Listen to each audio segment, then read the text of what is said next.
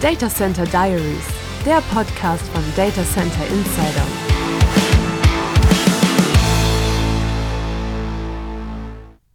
Was war für Sie das Überraschende, die Neuigkeit, die Sensation zur VM Explore? Überrascht hat mich jetzt nichts. Ich wusste ja vorher Bescheid, aber die, ähm, ähm, nein, was ich, was ich ganz toll fand, also rein persönlich, war halt natürlich dieses ähm, Zusammenkommen dieser Multicloud-Community. Das war schon so ein ganz zentraler Aspekt. Ich glaube, man hat das an jeder Stelle gespürt, dass die, ähm, die Kunden, die Partner ähm, alle einen großen Enthusiasmus äh, mitbringen, was die, was die Themen angeht, die wir auf der Agenda haben. Und ähm, dass es halt auch Realität ist, das merke ich halt jetzt auch gerade in meinen Gesprächen, halt auch jetzt nach der Explore. Also das heißt, also dreht sich eigentlich alles um diese Multicloud-Herausforderung, die ähm, Situation, dass man sagt, wie geht man mit dieser Cloud-Zukunft um? Wie stellt man sein, ähm, seine IT-Strategie quasi auf, um mit der Realität äh, Multicloud klarzukommen? Das ist, glaube ich, so das Thema. Und da sind die verschiedensten ähm, Punkte, ob das nun dieses ganze Thema der, der Edge Cloud und Edge Computing halt ist, ähm, ob es die Realität ist, wie ich meine, meine unterschiedlichen Hyperscaler-Umgebungen vernünftig manage, beziehungsweise halt auch meine Cloud-Transformation teilweise beschleunige. Also wie kriege ich mein, äh, meine Workloads, die ich gerne in einer Cloud-Umgebung haben möchte, halt schneller in die Cloud, ähm, als ich das out of the box vielleicht machen würde. Und das waren alle schon so, schon so Themen. Ähm, damit wir über dasselbe reden, würde ich sagen, äh, Sie klären nochmal den Begriff Multicloud. Ja, sehr gerne. Also ähm, wir haben ja viel über Begriffe Private Cloud, ne? das ist meine meine eigene äh, Cloud, in der ich die, die Hoheit habe, ähm, die sich aber natürlich auch so den Ideen von Cloud, also dem, der Automatisierung ähm, und dem Poolen von Ressourcen und äh, den generellen Anforderungen da so und dass die dem unterliegt, das ist ja so das eine, das ist, glaube ich, so bekannt. Hybrid Cloud ist das Thema, ich habe eine, ähm, eine Infrastruktur auf der anderen Seite, die kompatibel ist. Das heißt, ich bin flexibel, was den äh, Einsatz der, der Workloads angeht. Und Multicloud ist eigentlich die Realität, dass man natürlich auch die, ähm, die Native Cloud Services, also die höherwertigen Dienste jetzt als über, über Infrastruktur hinausgehend äh, von Hyperscalern oder von ähm, SaaS-Anbietern zum Beispiel nutzt, dass man sich da halt ähm, in, wenn man da mehrere verwendet, dann ist man quasi in einer Multi-Cloud-Situation. Also das ist ganz häufig, ne? man verwendet Kollaborationstools von einem Cloud-Anbieter, man verwendet dann vielleicht ähm, AI-ML-Services von einem anderen Cloud-Anbieter und dann verwendet man noch Infrastrukturdienste von vielleicht sogar noch einem dritten Anbieter und hat seine, seine Private Cloud auch noch dazu. Das fällt für uns alles unter dem Begriff Multicloud. Ähm, da zählen aber halt auch so Infrastrukturen dazu wie Edge Clouds und Edge Computing, ähm, die in diesem, in diesem Modell mit eingebunden werden und ähm, aber halt auch so Themen wie die äh, Sovereign Cloud zum Beispiel.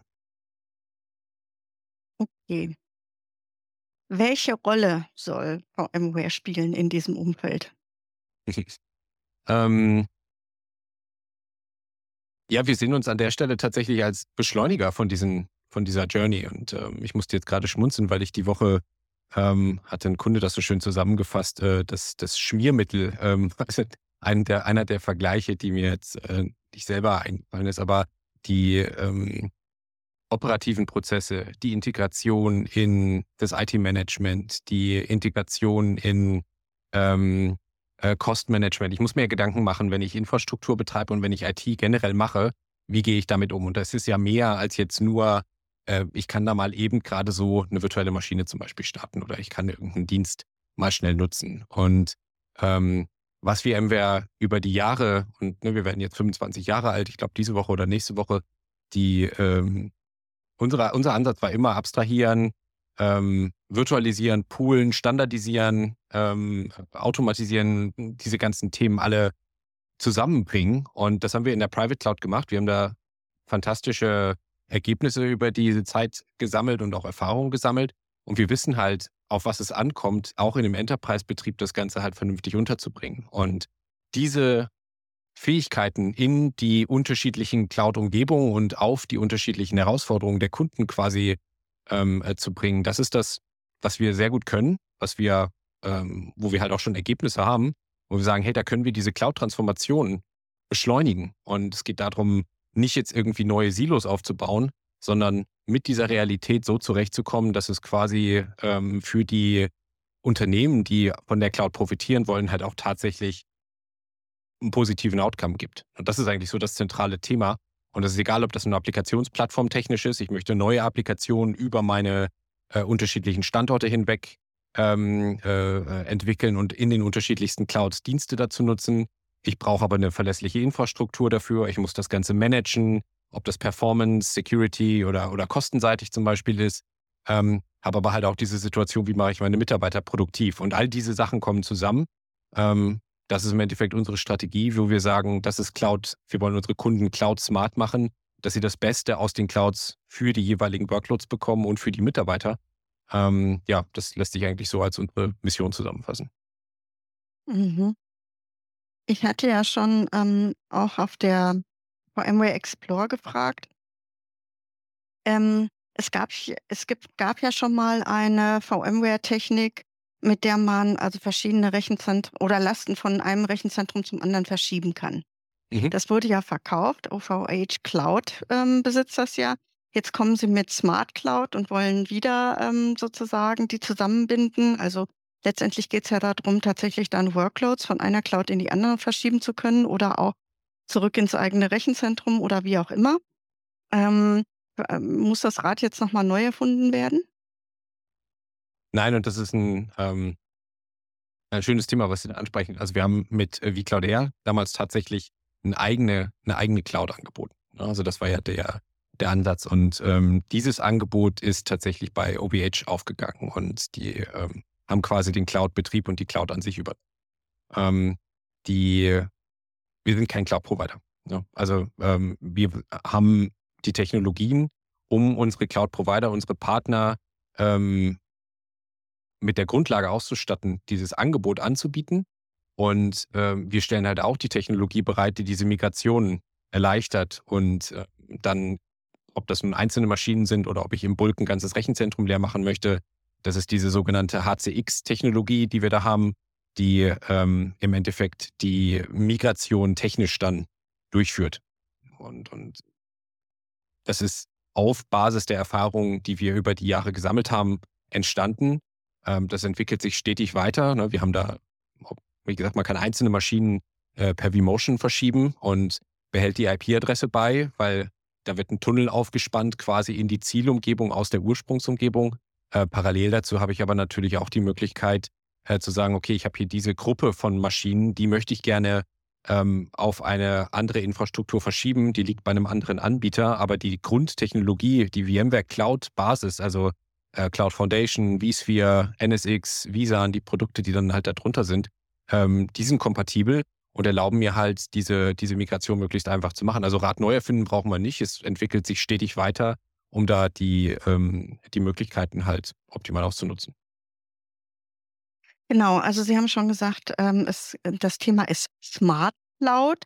Also da geht es eben im Wesentlichen darum, sagen wir mal so, ähm, das Management ähm, der, der Clouds zu bewerkstelligen. Also gar nicht mehr äh, um die, ja, weiß ich nicht. Ähm, gleichzeitig Voraussetzung ist ja wohl ähm, die Infrastruktur von VMware zu beziehen. Ich muss kurz die Tür machen. Ähm, nee, die. Ähm also nochmal, Smart Cloud gut, ja. ist, ist eher, sagen wir mal, ein Management-Thema also ähm, ich brauche Management-Tools, um, ähm, was weiß ich, ähm, alles, was ich irgendwo wie verteilt habe, dann auch ähm, zu überwachen, zu managen, hin und her zu verschieben. Aber gleichzeitig brauche ich natürlich die Infrastruktur von VMware. Cloud Smart ist die dritte Phase ähm, einer dreiphasigen Cloud Journey, ähm, wie wir die beschreiben. Also die erste ist ähm, Cloud First, wo viele Unternehmen sagen, jetzt äh, setze ich aber auf die Cloud und fokussiere mich da drauf. Und häufig geht das mit einer ähm, Single-Vendor-Strategie dann einher, dass man sich mit einer Cloud besonders beschäftigt und dann halt versucht, da alles rein abzubilden und stellt dann in der zweiten Phase fest, die wir Cloud Chaos nennen, äh, dass das alles gar nicht so einfach ist und dass die Anforderungen teilweise nicht passen, dass die äh, teilweise die Kapazitäten äh, nicht so sind, wie man sich das vorher gedacht hat, beziehungsweise das vom Operativen alles nicht so einfach ist. Und diese dritte Phase, diese Cloud Smart Phase, wie wir die nennen, äh, dreht sich darum, dass die Kunden dann tatsächlich die Freiheit haben. Also sie haben die Grundlage geschaffen, ähm, die Möglichkeiten der Cloud so zu nutzen, dass man guckt, was braucht die Applikation und welche Cloud ist der beste, ist der beste Ort für diese Applikation ne? oder welcher Dienst ist der beste Dienst für diese Applikation, um das zu unterstützen und dass man sich da nicht von einer einmal getroffenen Entscheidung ähm, beeinflussen lässt und sich dadurch halt die gewissen, die Freiheiten oder die, die Möglichkeiten, die man hat bei den Cloud-Anbietern zum Beispiel, äh, dass man die nicht aus den Augen verliert. Und das muss nicht auf VMware-Technologie aufsetzen.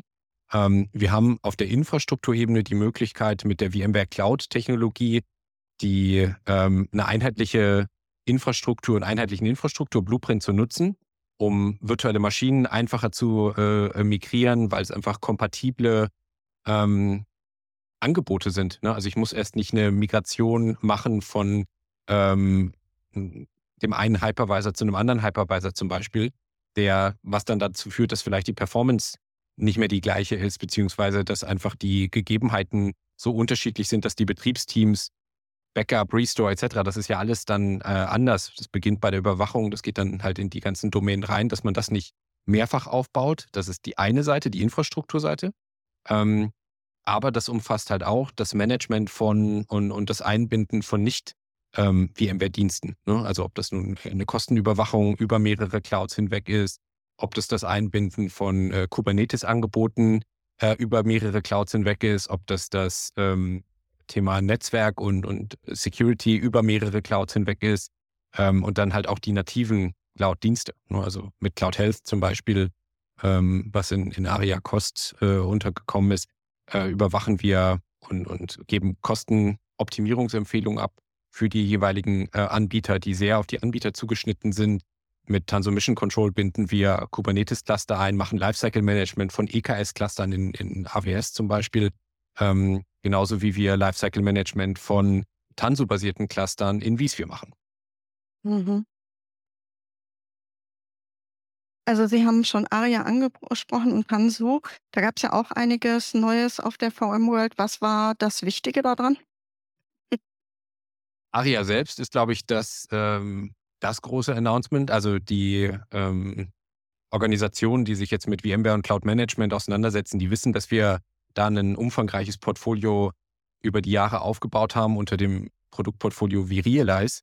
Und die Produkte ähm, haben sich jetzt, also die haben zum Teil schon diese Multicloud-Fähigkeiten mitgebracht. Mit vRealize Automation konnte ich schon immer Workloads in ähm, eigentlich jeder Infrastruktur deployen. Ne? Das ist ein Orchestrierungstool, ein Governance-Tool, was mir äh, Regeldefinitionen erlaubt und, und Templates und Blueprints ablegen lässt, ähm, Infrastructure as Code ermöglicht, etc. Das ist das, was so in, in vRealize Automation schon lange vorhanden ist. vRealize Operations hat Adapter sowohl in die vSphere-Welt, aber halt auch in ähm, äh, andere Infrastrukturen hinein. Log Insights hat schon immer Logs aus allen möglichen Infrastrukturen eingesammelt. Und was wir jetzt mit dem ARIA-Portfolio und diesem, dem, dem Neustart quasi von dieser Cloud-Management-Plattform ähm, äh, gemacht haben, ist, dass wir all diese Tools zusammenbringen über eine äh, graph-basierte Datenbank, ähm, ARIA Graph und ARIA Hub, die quasi die, ähm, diese ganzen unterschiedlichen Tools nochmal besser verknüpfen und von der Skalierung her auf eine Multicloud-Welt ausgelegt sind. Das heißt, die sind zurzeit tatsächlich ausgelegt auf mehrere hundert Millionen Objekte, die halt da drinnen abgebildet werden können, wo ich aber die Relationen auch einfacher herstellen kann, dass wenn ich zum Beispiel eine Analyse machen möchte für eine Migration, ich möchte gerne gucken, kann ich den Workload von A nach B schieben, da muss ich ja mehr Dinge einbeziehen als nur ist die ist ausreichend Kapazität am Ziel vorhanden. Da kommen Kosteninformationen dazu, da muss ich mir angucken, ähm, äh, aus den unterschiedlichen Domänen, die ich halt schon habe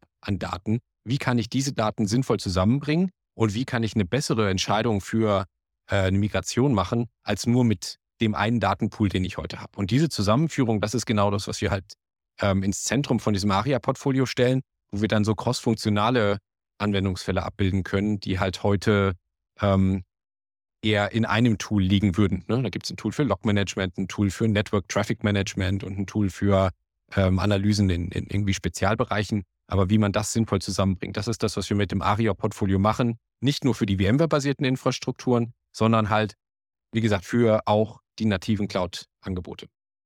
Das heißt, da sind dann auch die Tools drin, die zum Beispiel AWS alle selber anbietet. Also das ist ja ein Universum.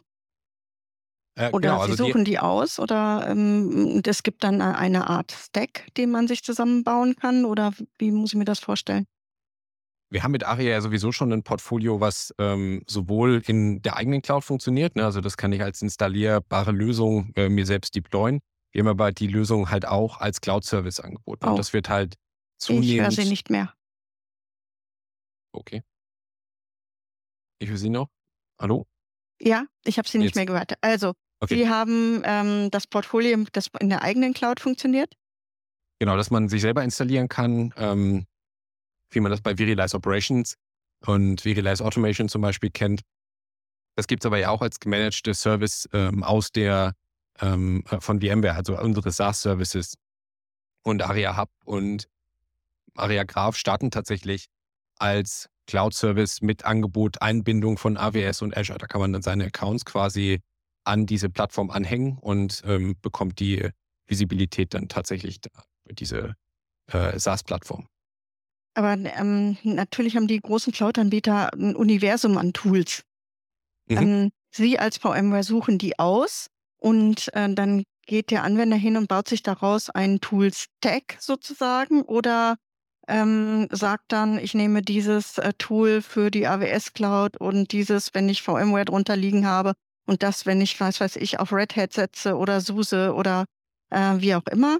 Und ähm, dasselbe kann ich dann nochmal machen für ähm, Microsoft Cloud oder beziehungsweise Azure oder auch Google Cloud. Oder wie? Also, Also Aria mir das- Automation zum Beispiel hängt ähm, tatsächlich über diesen, diesen Clouds und man kann da drinnen ein, ein Template definieren. Also wie sieht meine, wie sieht meine virtuelle Maschine, ne? also nehmen wir mal wirklich einen Basis-Building-Block, wie sieht meine virtuelle Maschine aus? Ähm, das kann ich da drin definieren, habe aber einen Blueprint, der multi-Cloud-ready ist. Also ich kann dann sagen, möchte ich den bei, also ich definiere den Blueprint Mhm. einmal da und ähm, dann wird die Übersetzungsleistung quasi durch das, ähm, durch, durch Aria Ah, gemacht okay. ähm, wie ich das in die und die und die Cloud quasi bekomme. Ähm, Gibt es da keine Schwierigkeiten, wenn, äh, wenn Anwender vorher ähm, dedizierte AWS-Tools äh, meinetwegen genutzt haben und dann auf ARIA umsteigen, also praktisch eine Automatisierung äh, nutzen wollen? Gibt es da keine Schwierigkeiten? Also ich meine, es gibt ja Gründe, warum ich ähm, ähm, die dedizierten Tools für bestimmte Clouds eben nehme. Das hat ja auch dazu geführt, dass es in großen Firmen ein AWS ein AWS-Team gibt, ein äh, Azure-Team und ein, ein Google Cloud-Team. Und dann, was weiß ich, habe ich noch irgendwelche ähm, möglichen Anbieter oder ja aus Deutschland zum Beispiel. Also ich, es hat ja Gründe gegeben, warum ich ähm, den, das eine oder das andere Tool nehme. Sind die jetzt obsolet? Sie sprechen das Problem eigentlich voll an. Ähm, äh, also dieses, dass es ein AWS-Team, ein Azure-Team, ein Google-Team gibt. Ähm, die Herausforderung ist doch, wie macht man, ähm, wie macht man da zum Beispiel einheitliche oder zumindest einigermaßen abgestimmte Standards? Ne? Also da braucht man wieder äh, noch, noch Gremien, die irgendwelche Sachen zusammenfassen, äh, die die, äh, das ist im Betrieb unheimlich komplex, unterschiedliche Skillsets. Ähm, und teilweise macht man halt dann die gleichen Aufgaben. Und das ist eigentlich genau das, wo wir sagen, da können wir unterstützen mit unserem Portfolio, weil wir halt diese ähm, ähm, einerseits die Elastizität in die Cloud, also wenn mein einziger Anspruch ist, ich möchte gerne virtuelle Maschinen nicht mehr in meinem eigenen Rechenzentrum alleine, sondern vielleicht auch in, in äh, einer AWS-Cloud zum Beispiel haben, dann gibt es ja ein fertiges Offering, wo ich meine Standard-VMware-VMs einfach so zu AWS verschieben kann, ohne mir Gedanken über neue Betriebsprozesse zu machen. Ja, da, das kann ich Also ja ich machen. habe Sie zum Schluss nicht mehr gehört. Also Sie müssen es nochmal wiederholen. Entschuldigung. es Ähm, gibt technische Probleme. die, ähm, also die Herausforderung ist ja, dass diese unterschiedlichen Teams unterschiedliche Regeln haben und unterschiedliche Herangehensweisen haben. Und ähm, wenn ich heute wirklich wieder Basisbeispiel, ich möchte gerne eine virtuelle Maschine nicht mehr nur in meinem Rechenzentrum haben, sondern ich möchte die äh, in eine Cloud verschieben, dann ist es doch das Einfachste. Ich verschiebe sie quasi von ähm, VMware Private Cloud ähm, in eine AWS Cloud auf dem VMware Stack und kann die ganzen Betriebsprozesse beibehalten. Ich muss mir keine Gedanken machen, wie die Automatisierung ähm, äh, drumherum ist, wie ich die virtuelle Maschine manage, wie ich die, also alles, was zu Day-2-Operations, aber auch Provisionierung, Integration in ITSM etc., was man halt immer noch so hat, ähm, wie ich das mache, weil der Prozess bleibt gleich. Es ist lediglich ein weiteres Rechenzentrum in meinem Client, was dazukommt, was halt diese, ähm, diese Einbindung in Day-2-Operations einfach macht, weil dafür ein eigenes Silo aufzubauen, nur um den gleichen,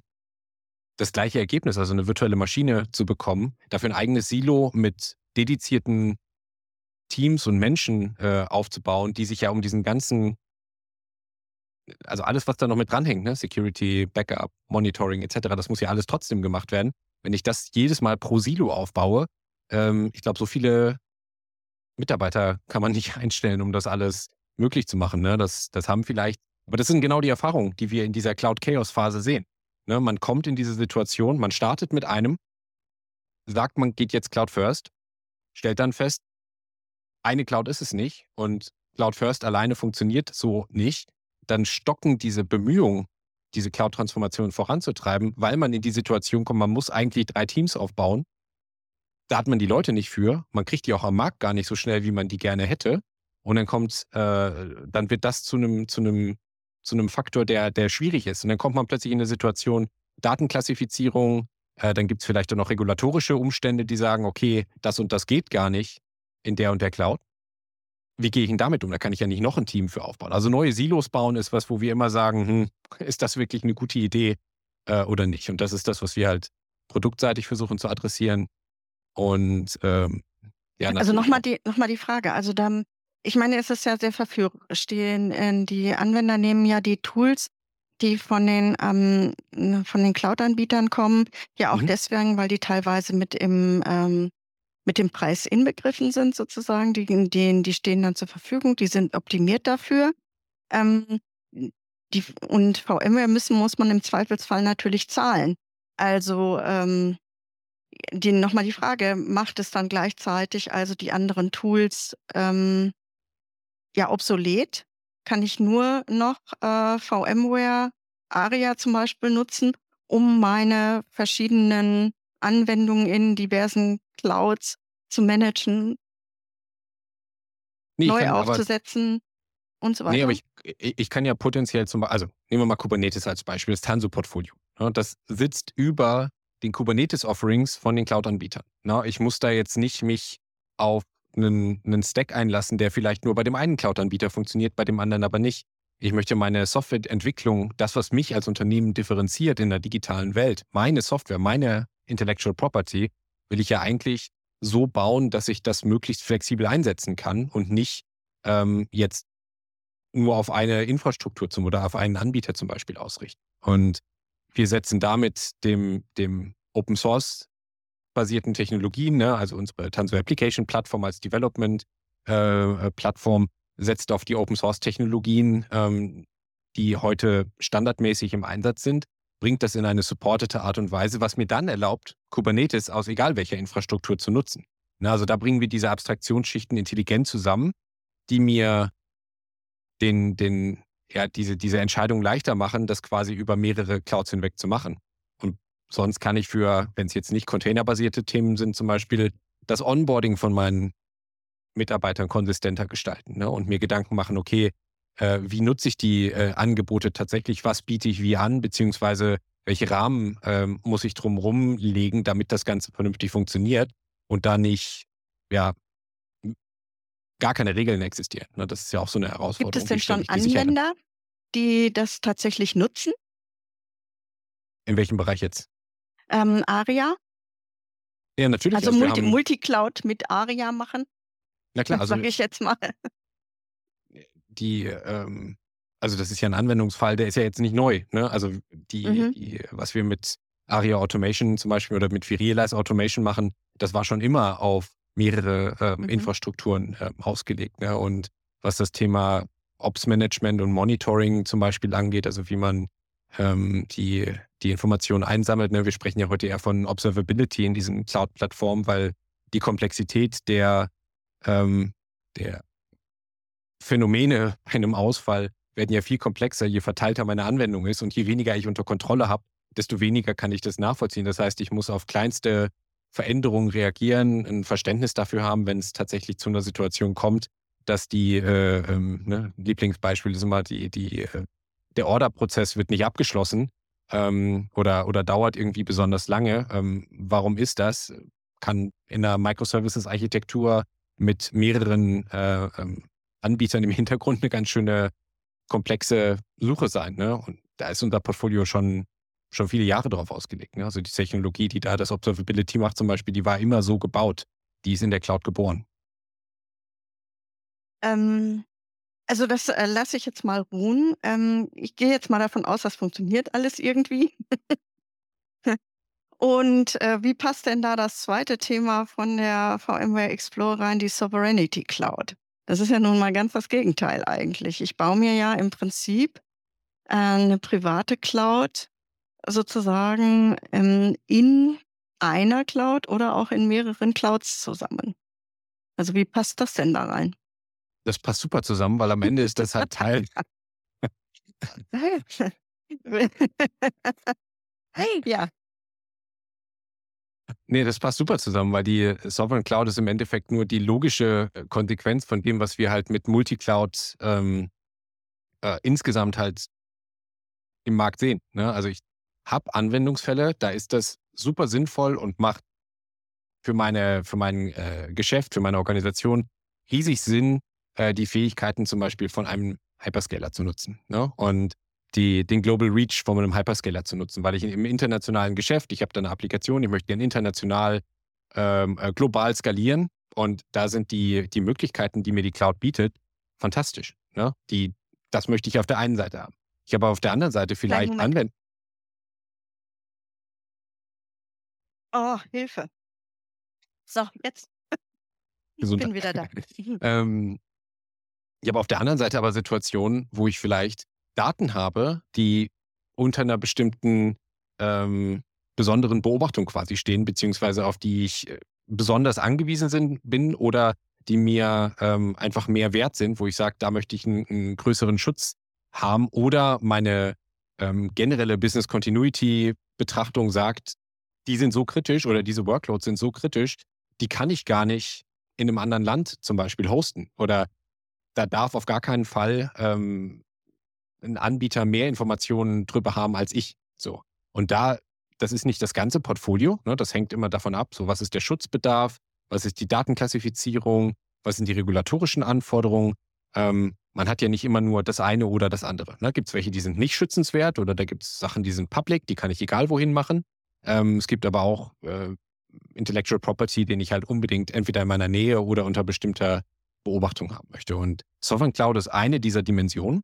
Und ähm, Sovereign Cloud ist was, was in Europa ähm, sehr stark gepusht wurde und was, was da sehr stark im Fokus ähm, stand, auch schon in der Vergangenheit, was aber jetzt international tatsächlich aufgegriffen wird. Ne? Also es schauen immer mehr ähm, äh, Staaten darauf und Organisationen darauf, wie gehen die mit einer Cloud-Strategie um und wie ja, stellen die sicher, dass zum Beispiel äh, die Daten und die Metadaten im Land liegen und dass keiner außer der eigenen Organisation da, da ähm, Zugriff drauf hat. Und das sind, das ist auch Teil von dieser Journey. Am Anfang ist man da noch nicht so, ähm, legt man da vielleicht noch gar nicht so einen großen Wert und so einen großen Fokus drauf. Ne? Man startet erstmal mit vielleicht unkritischen Applikationen und so eine Datenklassifizierung. Was läuft in dieser Maschine oder was ist eigentlich, wie schützenswert sind eigentlich die Daten von Applikation X? Und was könnte man aus den Metadaten zum Beispiel rauslesen? Das passiert dann meistens erst in der späteren Phase. Und dann stellt man fest, hups, ähm, da sind wir vielleicht schon zu weit gegangen und müssen uns Gedanken machen, wie gehen wir damit jetzt wieder um? Und da ist, da sind wir jetzt wieder beim, bei der technologischen Grundlage, wenn man diese Sovereign Cloud auf VMware-Basis tatsächlich nutzt, hat man halt die Flexibilität zu sagen, okay, ich habe die heute, die Anwendung heute als Workload in einer, ähm, in einer Azure Cloud auf äh, VMware-Basis. Die gehört aber eigentlich in eine Sovereign Cloud und dann verschiebe ich die zu einem Sovereign Cloud-Anbieter, ähm, der im gleichen Land oder in dem Land sitzt, wo ich halt die entsprechenden ähm, Regeln gerne äh, gewahrt sehen möchte. Ähm, wie passt das denn in das, was so Gaia X möchte? Also, Ja. die favorisieren ja sehr stark auch Open Source Mhm. und, äh, ich glaube, VMware steht da nicht so ganz ganz, ähm, drauf. Aber eher ja, die Frage, wie passt das zusammen? Ich meine, so was gibt's ja auch in anderen, ähm, Regionen dieser Welt auch. Also, es gibt ja in Europa Gaia X, aber weltweit gibt's ja andere Bestrebungen. Also, ich weiß, in Asien gibt's diverse Bestrebungen und so weiter. Aber wir bleiben bei Gaia X. Wie passt das zusammen? Also Gaia X und Sovereign Cloud ist äh, das eine tun, das andere aber nicht lassen. Also wir haben heute mit, ähm, mit, der, mit dem VMware Cloud Angebot und den über 4000 VMware Service Providern, mit denen wir zusammenarbeiten, die heute schon lokale Infrastruktur ähm, viel granularer als das die Hyperscaler machen, heute bereitstellen, haben wir ein Portfolio, was ganz viele von den Anforderungen, die in der Realität heute schon existieren, abdecken können. Gaia X ist in vielen Bereichen noch in, in einem Diskussionsstadium beziehungsweise in einem Definitionsstadium, wo halt geguckt wird, okay, was kann man machen, wie kann man das abbilden, wie kann man diese Sachen zusammenbringen. Da sind wir Teil von, dieser, von diesem Dialog. Ähm, wir stellen da auch die entsprechenden äh, Komponenten bereit und ne, arbeiten da in, dem, in, de, ähm, in diesen Gremien mit. Wir haben aber die Situation, wir haben heute eine funktionierende Technologie und wir haben heute eine funktionierende ein funktionierendes Angebot und wir stellen halt mit dieser Sovereign Cloud, ähm, ich glaube, 20 Attestierungspunkte zur Verfügung. Also wenn die, wenn die ein Cloud-Provider einhält, ähm, dann kann der quasi diese Sovereign Cloud-Lösung heute schon anbieten. Das heißt, er kann heute ähm, ein sehr, sehr valides Angebot im Markt ähm, bereitstellen, wo er dann Workloads mit einem, einem in einer Sovereign Cloud quasi anbieten kann. Und wenn Gaia X entsprechend ähm, so weit ist, müssen wir gucken, wie sich das Ganze halt ähm, integriert. Aber das ist halt genau das, was wir parallel im Hintergrund machen. Aber wie gesagt, das eine tun, das andere nicht lassen. Also nur weil Gaia X als Gremium existiert, zu sagen, wir warten jetzt nur darauf und wir machen quasi in dem Bereich nicht weiter, auch wenn wir eine fertige Lösung haben, ähm, wäre ja auch schwierig. Also das wird den Anforderungen der Kunden nicht so richtig gerecht werden. Die zweite Frage ist, ähm, wer soll das nutzen? Also auf der ähm, VMworld, äh, VMworld heißt das ja nicht mehr VMware Explore. Mhm. Da haben mich ähm, äh, hauptsächlich, äh, sagen wir mal, so, ähm, ja, so kommunale Verbünde oder sowas gesehen, ähm, die das nutzen wollen. Also ist das speziell jetzt für diese öffentlichen äh, Stellen, Ämter und so weiter gedacht? Oder ähm, wer soll das nutzen? Ich glaube, das ist am Ende den Unternehmen ähm, selbst vorbehalten. Wir haben natürlich im, im öffentlichen Sektor ein, äh, ein großes Interesse an Digitalisierung. Also so egal, ob das Online-Zugangsgesetz ist und ähm, die ganzen Bestrebungen, die bei der Digitalisierung der Verwaltung, im Digitalisierung im Gesundheitswesen. Wir haben ähm, aber natürlich auch einiges an Industrie in äh, Deutschland, die mitten in der digitalen äh, Revolution quasi stecken und die sich auch Gedanken machen, okay, wie gehen wir mit welchen Daten um? Was machen wir wo, wie? Und die diese Flexibilität und diese, ähm, diese Sicherheitsanforderungen natürlich auch haben. Und dieses, äh, ich glaube, es ist schwer zu sagen oder schwer einzugrenzen, dass es nur für einen Teil irgendwie interessant ist.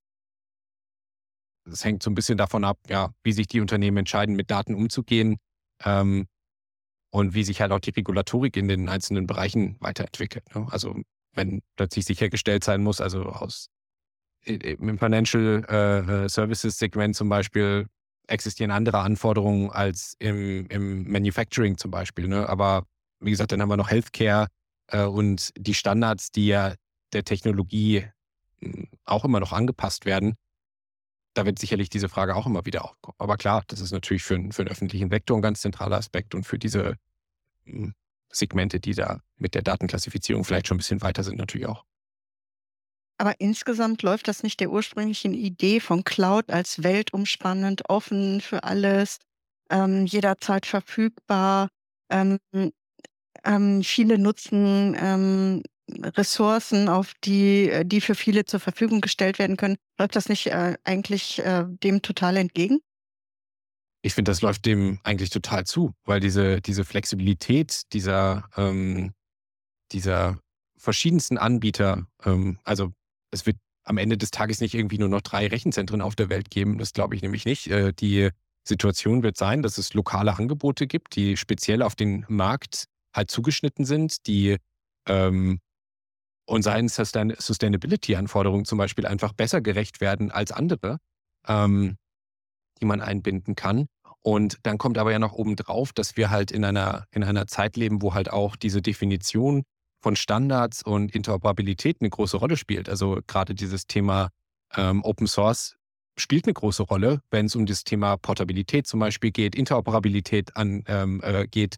Das sind alles so Punkte, die, ähm, wo wir auch sehr, sehr aktiv in den Open Source Communities sind. Also sei das zum Beispiel Kubernetes halt als weltumspannende, wenn man das jetzt so formulieren will, weltumspannende Plattform, die ähm, aus jeder konformen Infrastruktur eigentlich ähm, äh, so funktionieren sollte, wie sie halt auch woanders funktioniert. Das gibt ja eine ungeahnte Flexibilität, die aber jetzt auch nicht für jeden Workload heute schon zutrifft. Ne? Also nicht alle Workloads sind heute Container und Kubernetes ready, aber da geht ja die, die Reise definitiv hin, dass man sich mehr an diesen Standards orientiert und diese Fähigkeiten nutzt. Und für uns ist es kein Entweder-Oder. Ne? Für uns ist es immer diese Situation, wir wollen eigentlich beide Welten bedienen. Wir haben 85 Millionen Workloads, die heute ähm, äh, auf VMware Cloud Technologie laufen.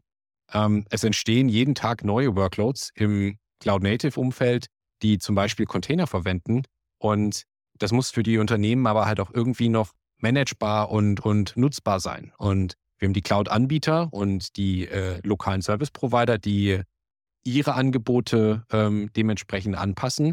Wir haben die ähm, Standardisierung im Open Source und aber auch in den Gremien, äh, die, die sonst so existieren, die sich Gedanken darüber machen, wie man das besser nutzt. Aber ähm, natürlich haben wir eine Zentralisierung, Dezentralisierungsbewegung äh, immer mal wieder. Aber jetzt auch das Thema, jetzt nochmal auf das Thema Edge zum Beispiel zu kommen. Es gibt einfach Workloads, die machen in einem großen zentralen Rechenzentrum wenig Sinn.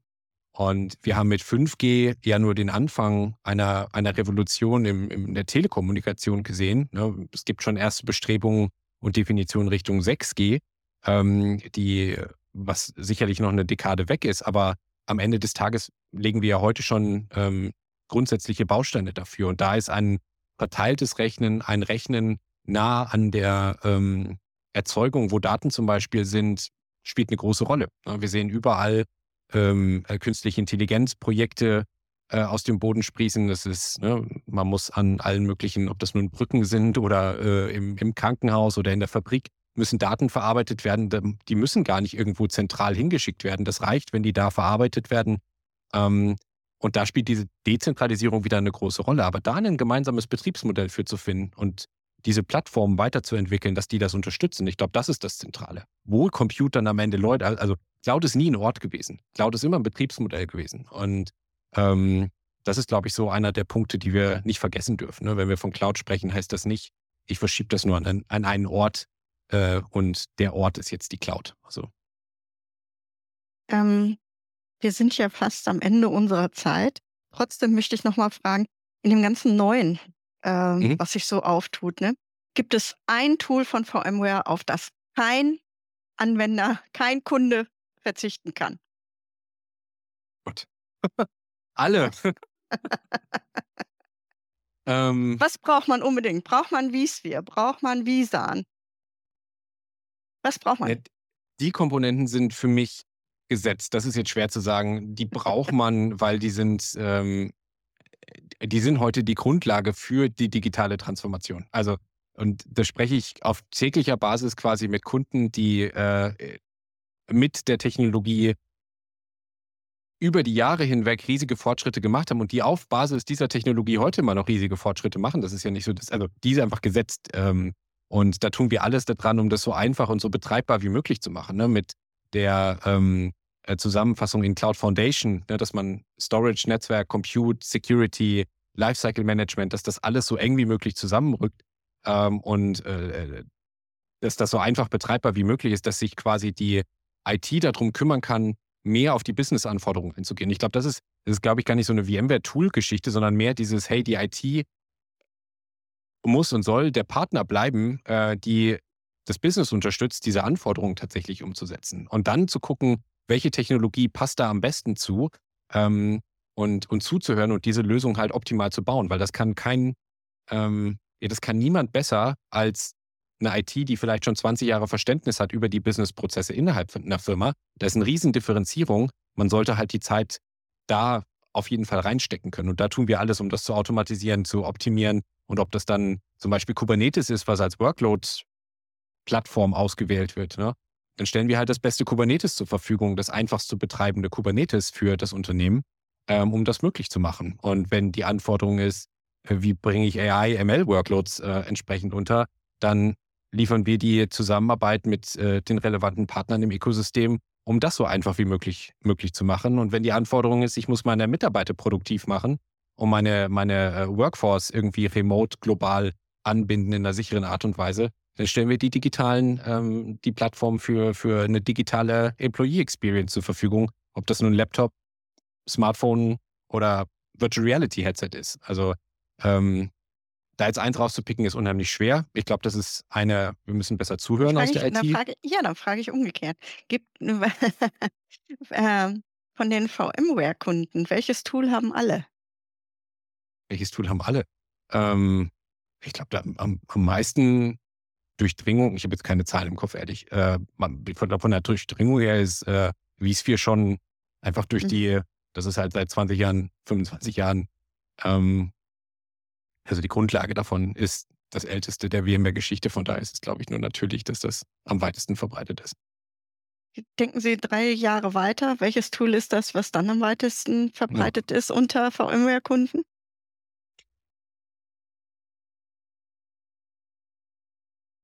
Ich glaube, die Cloud-Technologie an sich, diese Grundlage für diese, für diese Multicloud-Realität, ich glaube, das wird, ähm, wird sich weiterentwickeln. Und da ist da ist es nicht eine Technologie, das ist dann ähm, die Cloud Foundation als, als Grundlage, beziehungsweise VMware Cloud gemanagt von einem Hyperscaler, gemanagt von ähm, einem Cloud-Provider-Partner, gemanagt vom Kunden selbst. Da ist Kubernetes mit drin. Da sind die Kubernetes-Cluster als Teil der Plattform einfach eh schon mit dabei. Ähm, ich glaube, das wird diese, diese Zukunftsarchitektur, das ist, glaube ich, das, was die, ähm, die nächsten Jahre weiter dominieren wird. Aber es ist auch schwer zu sagen, ehrlich gesagt. ja, danke schön.